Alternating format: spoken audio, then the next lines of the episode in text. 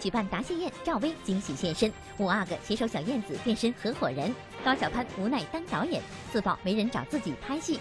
高晓松学鹿晗北京话发音，对自己颜值很自信。地图迷水浒新发现，闫妮老乡搭档神秘消失，吃牛肉面说兰州话。黄磊携导演新作《麻烦家族》进北大，现场要掌声被忽视，麻烦不断。热播剧《人民的名义》，哪位官员的新媒体意识最差？播报独家前往越剧大师徐玉兰家中悼念，生前痴迷越剧艺术，儿子曾不理解。杨洁导演告别仪式，八六版《西游记》师徒四人送最后一程。更多内容尽在今天的每日文娱播报。嗨，大家好，这里是正在为您直播的每日文娱播报，我是陈静。还是要提醒您，直播的过程当中有各种好福利要送给大家，只要您拿着手机摇一摇，就有可能把福利带回家。那么今天的这个惊喜彩蛋呢，仍然是由热映电影送出的纪念品一份。总而言之，看直播摇大奖，这里一旦蹦出微豆先生，您就可以摇奖了。希望今天的惊喜被您。带回家来看节目啊！那么昨天呢，苏有朋在北京为自己执导的第二部电影《嫌疑人 X》的现身举办了一个答谢宴，和苏有朋已经有十六年没有合作的老搭档赵薇也现身在现场。那么这一回啊，苏有朋和赵薇是携手变身。合伙人了，来看一下。苏有朋第二部导演作品《嫌疑人 X 的现身》上映二十一天，累计票房四亿。为了感谢一路以来支持自己的朋友们，昨天苏有朋导演于北京举行了小型答谢宴。当晚，多年好友赵薇也惊喜亮相，苏有朋同时宣布携手赵薇共同成立影业公司。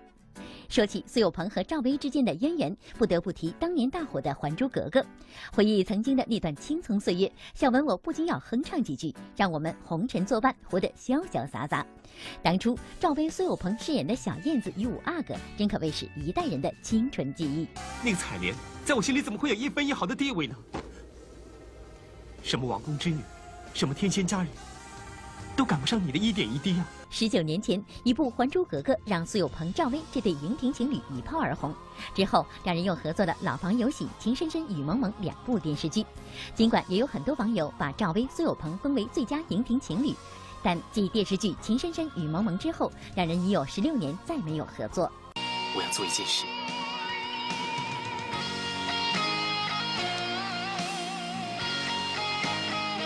我不想结婚了。是在开玩笑吧？我不是在开玩笑，我是认真的。喝点酒，这酒蛮厉害的。喝完以后，我跟你到院子里去透透气。在一开始《还珠一》的时候，大小伙伴们都不太火，所以我们那时候拍戏好像都没有助理吧？每天是自己带着剧本，自己扛着那个凳子，然后大冷天的，是吧？我们就是这样子一起走过来，所以我觉得那个东西不会磨灭。多年好友，虽多年没有影视剧中再合作，但两人依旧是默默关注和支持着对方。在赵薇处女作《致我们终将逝去的青春》首映式上，苏有朋在活动结束尾声时姗姗来迟，低调的他甚至与当时忙于招呼亲朋好友的赵薇都没能见面。谢谢有朋从台北赶来参加我的首映，还没和你当面道谢就匆匆别过了。青春的记忆是我们共同珍贵的回忆。播报点评：这回苏有朋与赵薇携手做影视，第一部作品会不会是翻拍《还珠格格》呢？啊，其实看到苏有朋和赵薇，让我想到一句话，叫做“有一种深厚的友谊是不需要天天在一起的”。好了，再来看看，呃，在昨天举行的第七届北京国际电影节新生代导演论坛上呢，播报记者看到了相声演员高晓攀。哎，难不成这位嘻哈高包袱铺的这个高掌柜啊，不说相声要改行当导演了吗？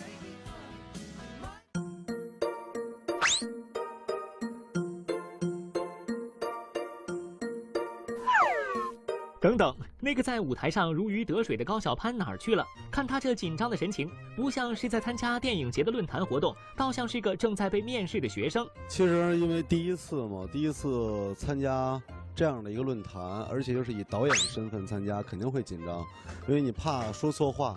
你怕做的不够好吗？原来当天高晓攀是带着电影《兄弟别闹》以新导演的身份分享导演处女作的创作心得。那么当初是什么原因促使他要转型做导演呢？无恶不作，这是我们埋上之后的造型。这场戏是打劫金店。我做导演因为特别简单，是因为没有人找我们相声演员演戏，因为相声演员演戏票房都有问题。然后呢，后来我就干脆自己。干吧。因为并非科班出身，高晓攀对于拍电影这件事儿还有点缺乏信心。也正是由于这种心态，他对自己的第一部电影极为重视。他他以为是有这样一家金店，后来没想到是我们的景。快，听到！看了不下几百遍，兄弟别闹！后期一场戏一场戏的修，自己看自己演的戏，真心感觉男主角好帅。兄弟别闹已经及格了，我却还想贪婪的左右等生。好多人都说小潘你在后期干嘛？我说后期捡包袱，我们的笑点太多了。所以你现在对整个出来的目前的效果没有没有，其实肯定不是满意的，就是我只能说是尽最大的努力去做好一件事儿。好了，说完了高晓攀，再来说一位高家人儿高晓松。哈 昨天呢，在一场活动上，他不仅模仿起了这个鹿晗说北京话的发音，而且呢，还自曝自己从小就有一个很特殊的爱好，甚至因为这个特殊的爱好呢，后来还报考了清华大学电子系的雷达专业。哎，鹿晗这个北京话说的比我还还正宗，还还北京话，那北京话说是那种。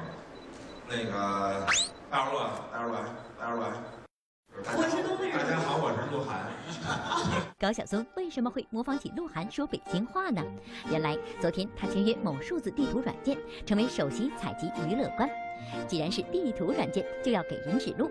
可作为老北京人的高晓松，如何按照北京人爱吞字的说话方式指路，说不定会把司机大哥们带到沟里去。上班大姐，对，四十多岁，对，车一进站，这手往上一伸，这拿爆话机，这个就来了，来一回，赶上赶上赶上来，赶上来，赶上赶上赶上来，赶上赶上赶上赶上赶上赶上，前面前面灯面上，前面前面东面上东面上，知道吗？啊，上赶上赶往里走，上赶往里走了，后面驾着后面，来司机关门走了。前面是装电台，装电台，装电台，装电台。对于高晓松来说，只要多加注意，就不难做到字正腔圆。但对于自己的音质，高晓松却没多少信心。所以有时候我从外边听见自己声音吓一跳，我说哟，就这声我照镜子，我老觉得我挺好看的，但是别人都说你。没那么好看，所以人家说我声音好听是真的还是假的，我也不知道。既然对自己的声音缺乏自信，那么他为何还要代言这款产品呢？高晓松说，只因他从小就是一位十足的地图迷。出于对这方面的兴趣，高晓松最终报考了清华电子系雷达专业。多年之后，他依然保留着对于地图的痴迷。就是我后来为什么学理工？我小时候有点较真儿，我就看这个《水浒传》。以及《三国演义》里面的打仗，呃，很有意思的东西，好像还没看到有学者研究这个事儿。就是施耐庵的地理没有罗贯中好，就罗贯中那个《三国演义》，基本上你画图是能画出来的。然后你要看那个施耐庵写的《水浒传》，你真的去画图的时候，就发现有点魔幻现实主义。你就发现武松其实就不应该路过景阳冈。啊，看得出来，高晓松绝对算得上是一位超级地理迷啊！说到斯琴高娃和张丰毅合作的那部《骆驼祥子》，那绝对是很多观众心目当中的经典啊！呃，最近呢，在一个活动上，播报记者见到了斯琴高娃老师。不过现在呢，他说他已经变身成为了张丰毅的剧迷。哇，这是怎么回事呢？台湾电影展最近在北京师范大学举行，斯琴高娃等一众电影人作为嘉宾出席。眼下，他与张丰毅继《骆驼祥子》之后再度合作的电视剧《宣武门》即将开机。在此之前，斯琴高娃还成为了张丰毅热播剧剧迷。《人民的名义》啊哈，呃，我也在看，我在追着看，这都是让我们每一个人可以说从孩子到老人。不不同的年龄段都要去思考的一个问题。莎士比亚经典话剧《仲夏夜之梦》将于四月二十二日至二十五日在国家大剧院进行第三轮演出。昨天下午，该剧的排练集中展示了第二幕和第三幕片段，精彩呈现了剧中诙谐幽默的戏中戏。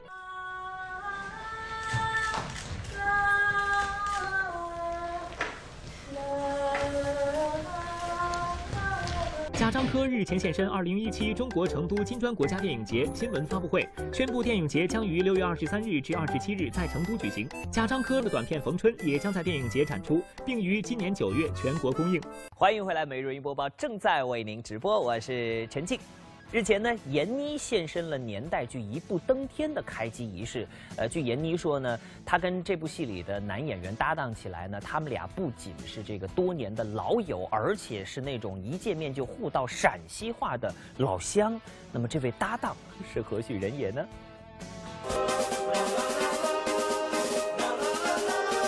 是我老乡，我俩反正都是西安人，见面不陌生，很熟悉。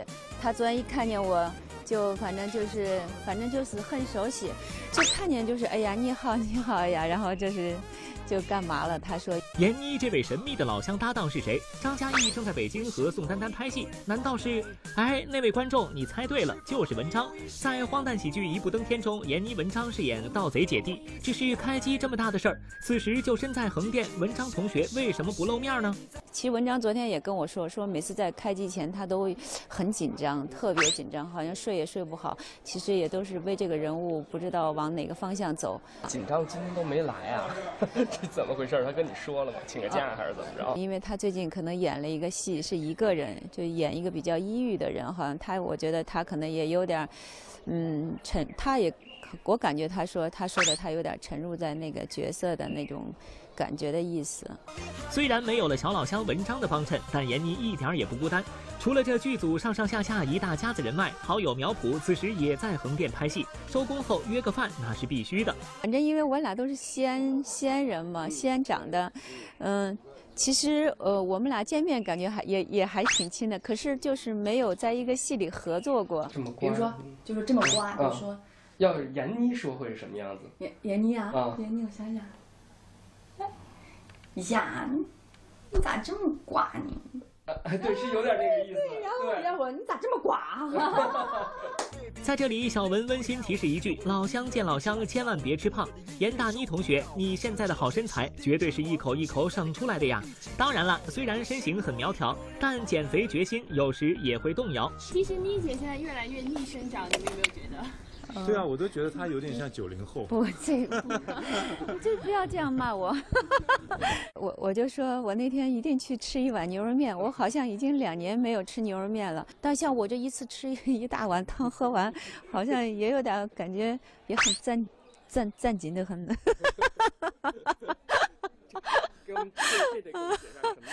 这 是我妈我说的兰州话，就攒劲的很，就是很攒劲呢。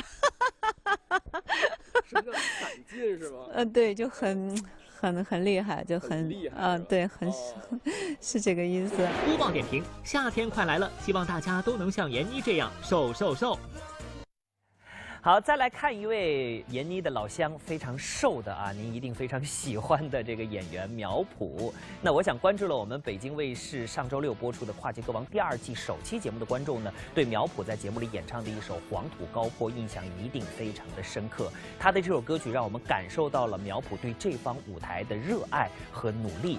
但是比赛就是这样，非常的遗憾，呃，也很残酷啊，仅仅两票之差，让苗圃止步于比赛了。呃，于是呢，在赛后，播报记者第一时间也是采访到了苗圃本人，来听听他有什么想说的。我家住在黄土高坡，四季风从坡上刮过，不管是八百年还是一万年，民族音乐被你玩的游刃有余，黄土高坡看了不下二十遍，现场太嗨。摇滚加秦腔版太霸气！这一期被淘汰的人是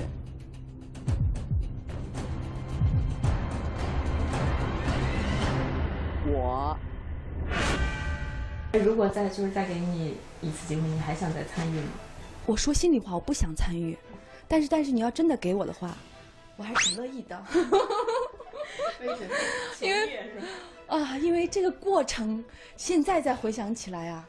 还是蛮开心的，但是在当下那个时候呢，是觉得很痛苦的，对啊，所以这个痛苦才是有记忆的。我把这照片摘下来是吗？嗯，我以前不愿意参加这种综艺节目，就我我只要接了这事儿，我绝不会放弃。在第二季跨界歌王中，苗圃成为第一位被淘汰的跨界歌手，痛并快乐着，这个词准确地形容了苗圃参加跨界歌王的心情。虽然出生于梨园世家，但苗圃专攻演戏、唱歌的经验并不多。为了参加跨界歌王，他流了不少汗，更流了不少泪。完全是你，你驾驭不了的这样的一个身份，就是你你觉得你可以，其实你真的你到不了，你都不知道你连调调都掌握不不了好，你怎么能够 能够唱好歌呢？就这么简单，连嗓子的开启方式都不知道，别说什么用气了，就这个开都开不了，再别说用这儿了，这儿从来都没用过。沙宝亮老师帮我指导了一下这首歌。那么多年，那个那呢，唱的肯定一点儿。那么多年，那么多年呢，再晚一。然后我都不知道从哪儿唱起，后来我就说你，那你给我。哎呦呦，这事儿怎么就把人弄得成这样了？就是，哎呀，太脆弱了。反正每天就是在棚里头，在刘洲老师那棚里头，就人家说哟，这个苗苗老师又来了，就磕棚，就死磕在每每天里在那里面练。然后我记得石头奶奶跟我说，说你你想放弃吗？每天八小时练了八天，请专业老师指导。苗圃对跨界歌王的重视程度可见一斑。虽然最后遗憾没能晋级，但当晚他的表演已经让人印象深刻。陕北民歌《黄土高坡》算是跨界舞台上的独特风景线。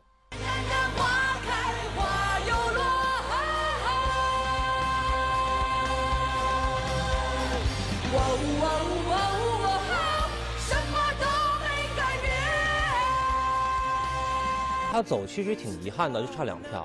他其实挺能唱的，而且挺敢唱的，而且对这个舞台来讲是特别认真的，然后特别特别，对，特别敬畏。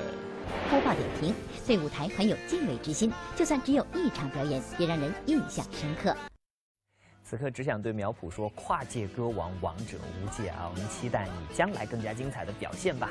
最近呢，在一场编剧论坛上，著名编剧宋方金将矛头直指编剧于正，呃，炮轰于正最近发出的一番奇谈，同时呢，也是对影视圈中这个编剧的抄袭行为说不。于是我惊讶地发现，于正老师出作品的速度确实很快，也确实不断在挂档，但他挂的一直是倒档。第七届北京国际电影节正在如火如荼的举行，在此期间举办的一场编剧论坛上，著名编剧宋方金炮轰另一位编剧制作人于正，而究其原因，则是最近一篇关于于正的采访引起了宋方金的强烈不满。我现在的问题就是要做出几部精品，想让观众知道于正也可以做厚重的东西，这是我未来要挑战的。于正，我已经过了于娱乐性那个阶段了，现在想做正的东西。于正老师说，呃，自己以前的作品很娱，娱乐的娱，啊，从现在开始要做的作品要很正。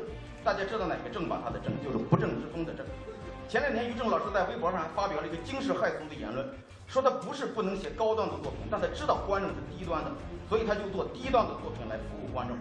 我特别佩服于正老师，我是从那天起才知道，文艺作品还可以换挡，跟汽车一样可以换挡，可以随意挂档。可以挂高档写高端作品，也可以挂低档写低端作品。宋方金之所以在编剧创作论坛上将矛头直指于正，除了对其言论不满外，还与一件侵权案有关。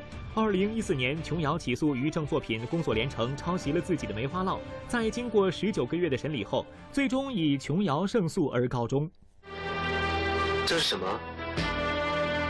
啊，这个，我娘跟我说，打我出生的时候就有了。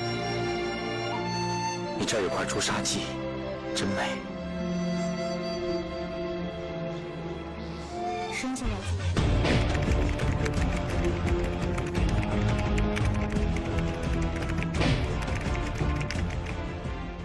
然而判决生效后，于正却一直未公开向琼瑶道歉。对此，一直支持琼瑶维权的宋方金也非常气愤。一个被法院判定的抄袭犯，非常痛快地交了赔偿款，但拒不道歉，竟没有任何后果。影视界抄袭事件屡禁不止，那究其根本，是什么原因造成这一不良现象呢？另一位著名编剧汪海林在此前的一次采访中曾表达过自己的看法。他的赔偿是迅速就做了赔偿，但是法院要求他做道歉，他没有，到现在也没有道歉。那么嗯，他的戏依然在拍，依然在播，就是资本依然在追他们，窃贼、文贼变成了年轻人成功的楷模的话，我觉得这是很危险。播报点评：错了就是错了，何不痛快认错，给年轻人做好表率？好，欢迎回来，这里是好吃好看的每日文娱播报，我是陈静。日前啊，黄磊在北京大学进行了一场电影交流会。呃，往日里非常自信的黄磊呢，在一开场就频频向大学生们要起了掌声。那么平时淡定自若的他，为什么这一回却如此的不自信呢？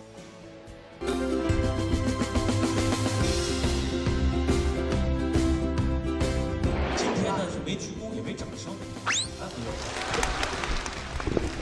我第一次在舞台上有一种忐忑和不安。刚才一直跟大家说要掌声，为什么呢？就是希望大家给我多点鼓励，让我不要这么会意。一向自信的黄磊为何一上来就开始要掌声？原来我们的黄小厨最近又多了个新身份，升级当上了黄导演。就在昨天，他带着自编自导自演的一部电影《麻烦家族》在北大来了一场交流会。要说黄磊的这个麻烦家族，可绝对是阵容庞大，亲朋好友纷纷上阵。Every day, every night，全是开会。开了半天，连个屁都定不了。有没有事儿你自己心里清楚你。有种你就说出来。我怕别人回绝我，所以我找的都是我先想好能答应我的。比如像何炅何老师，我们俩长期生活在一起。比如说海清啊，他做的噩梦里面都是我。所以他他是我教的学生，比如王迅，我们一起每天在那儿啊，所以这个都是知心好友。何老师什么也没做，就最好笑，因为他真实。他们会不会因为戏份然后打架呀？不会不会，他们觉得太好了，就找我来，这一下就完事儿，也不用给他们添太多麻烦。全是自己人来参演，想必帮黄磊解决了不少麻烦。不过这场交流会可就没那么轻松了，学生们各种使绊儿，也让黄磊陷入了麻烦。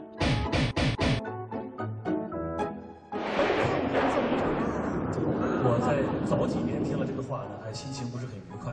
现在我很坦然了。就是那个时候吧，我还小，然后您也还瘦，是吧？啊？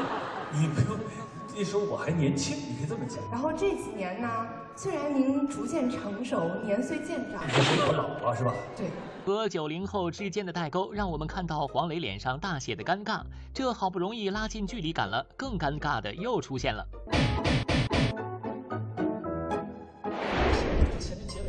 尾特别唯美，你看，就是说一对儿一对儿一对儿的，最后面还蹦出来一个小狗，一个单身狗。艺术的世界里也会有这样的一个问题，说你为什么在那放了一只狗？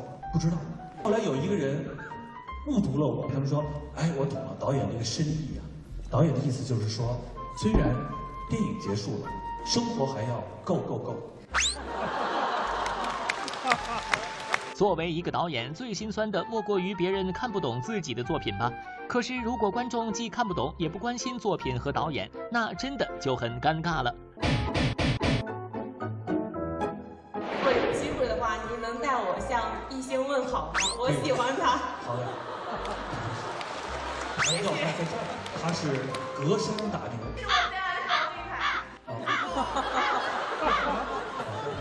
你还有什么信让我转达的，我都可以帮你转。你有什么话要带给艺兴吗？没有没有，我没有那个我喜欢黄孙红雷老师。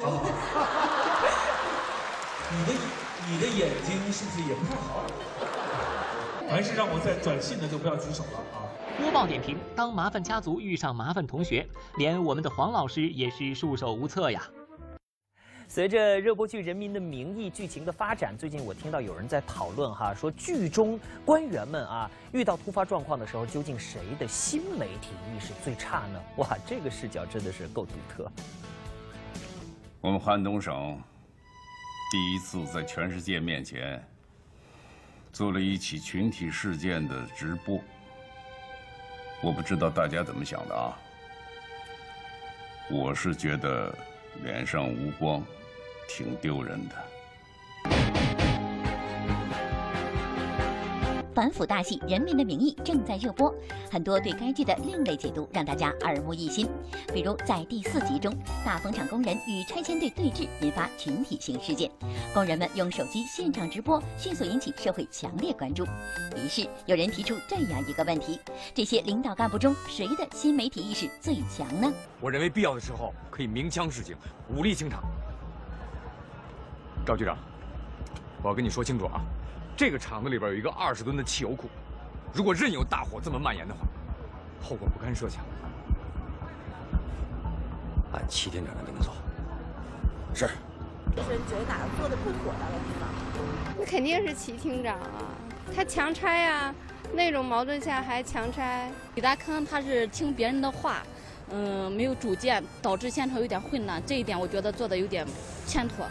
第一批赶到现场的市委书记李达康、公安厅厅长齐同伟和公安局局长赵东来，他们的处理方式显然是不合适的。封、捂、堵、压瞒的陈旧做法，只会让很多人在不明真相的情况下产生误解，引发更大的混乱。而在剧中，检察院的侯亮平、省委副书记高玉良的新媒体意识就比较高。高老师，我侯亮平啊，我也不。可现在呢是自媒体时代，任何突发性事件几分钟就传的全世界都知道了。现在你们荆州拆迁现场的图片一直都在网上传着呢。自媒体时代的事儿，传统手段已经真是难以招架了。好，不跟你多说了，我先挂了。我告诉你，不要贻误战机，赶快出警，记住，绝不能发生流血事件。更不能死人，绝不能发生这种事儿啊！胡林平挺果断的，他把这个消息传播出去，挺果断的，做的挺好的。现在社会需要这样的人 太少了。我觉得高玉良的做法挺好，他能第一时间打电话给公安厅厅长。比如像侯亮平在处理这个大风厂的相应的事件当中，他敏锐地感觉到，这个事件由于引起了社会的强烈关注，形成了舆论风暴，很可能。会造成一定的影响，在这个时候，他就会有一种及时的应对以及及时的汇报、及时的反应，很可能这样的一个事件呢，就会被平息在萌芽当中。新媒体的迅猛发展，使得信息传播更加迅速，群众获得信息的渠道也更多，很多事情需要更加公开透明，才能赢得老百姓信任。这也就需要领导干部具有更强的新媒体意识。侯亮平、高玉良对突发事件的处理就体现了这种意识。如今互联网时代。很多的消息呢，很多的信息呢，纷繁复杂，往往呢，真相和谣言呢，在这个混杂当中呢，让老百姓呢不明就里。那在这种情况下，我们怎么判断一个事件的真与假？怎么能来应对社会舆情？我觉得相关的政府部门应该及时的反应，随时的回馈民众的关切。所以说，通过一部电视剧，你能够啊，不同层面的了解。当下的一些社会舆情，了解当下的一些社会热点，虽然是文艺作品，但是它也是现实社会的一种折射。四月十九号，著名的越剧表演艺术家、越剧徐派艺术的创始人徐玉兰先生永远的离开了我们，享年九十六岁。得知这一消息之后呢，播报记者第一时间赶往徐老家中进行调研。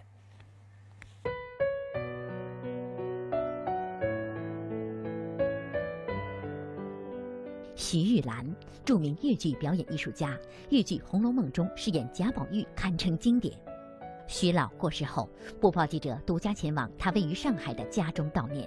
徐玉兰的儿子在家中设简易灵堂，也有不少亲朋好友以及戏迷前来吊唁。据儿子介绍，从2014年开始，徐玉兰就已经因为身体状况入院治疗。他是一四年的八月份。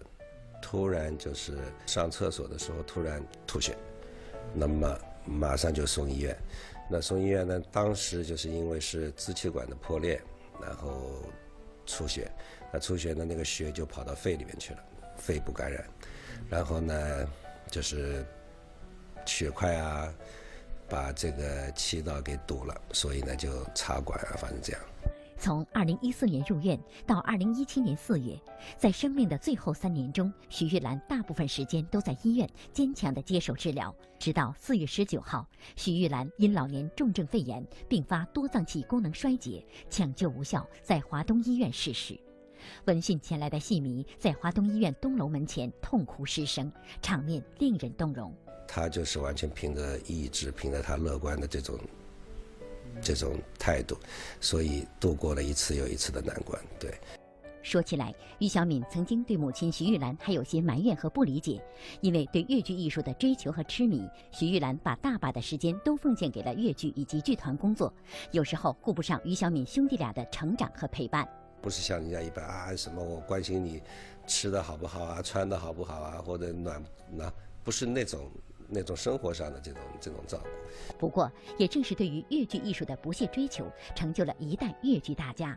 徐玉兰扮演的贾宝玉角色深入人心，徐玉兰自己也曾说过，最喜欢的角色是贾宝玉。一九六二年电影版《红楼梦》堪称豫剧的经典代表作，当时上海三十六家电影院二十四小时连映，场场爆满。你怎么忘了？你原是贵妃娘娘的灵体，怎么不叫人娘母呢？我真不愿意与这些老多门来往。他就是为了这个这个这个越剧事业而而而生的。愿徐玉兰先生一路走好。我们也相信徐老对艺术的这种执着，以及他个人的艺术魅力，将会永远的、深深的影响着后辈演员们。同时呢，在四月十五号，八六版《西游记》的总导演杨洁女士也永远的离开了我们。那么今天上午，杨洁导演的遗体告别仪式在北京八宝山举行。除了迟重瑞、六小龄童、马德华、刘大刚这四位剧中师徒的扮演者赶来送别之外，影视圈中的众多演员也纷纷赶来送别杨洁导演最后一场。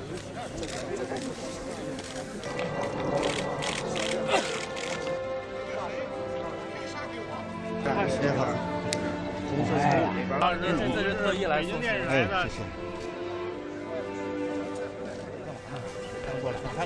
不是杨导，就没有我的小白龙。我年轻的时候不懂事，杨导不给我计较。师徒四人都来送行了啊！现现在里边有三个唐僧都来到齐了。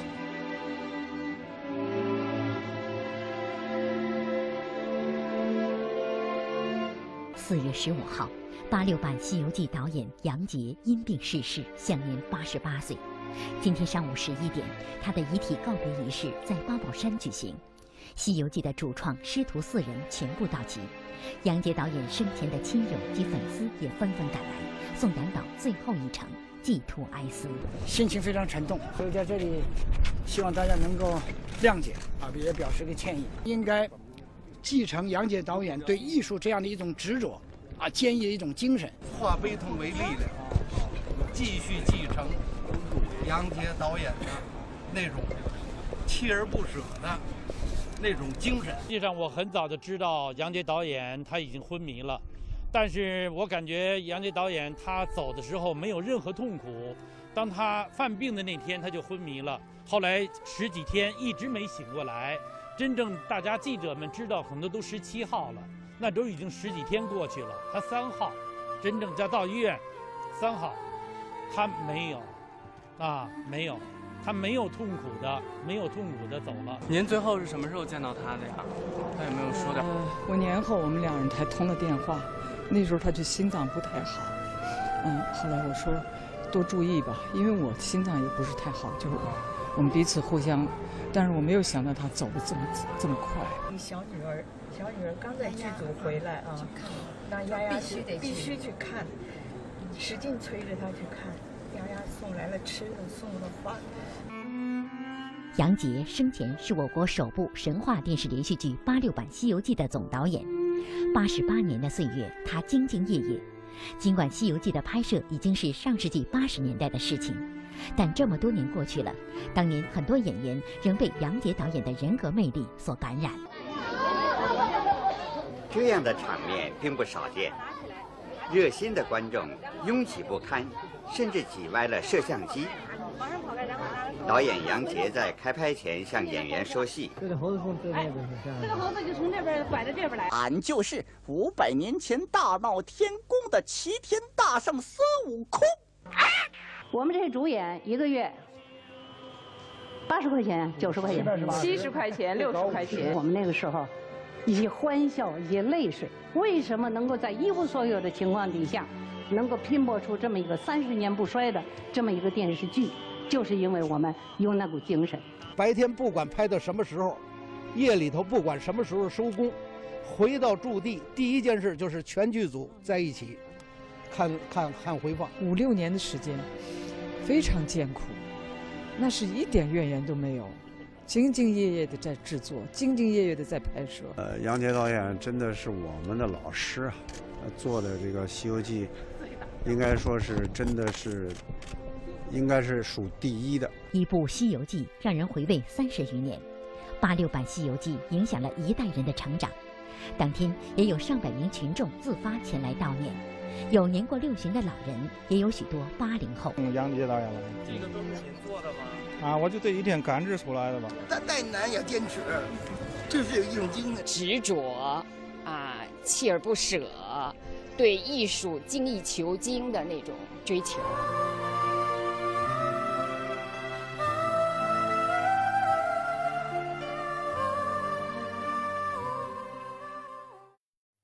斯人已去，艺术永流传。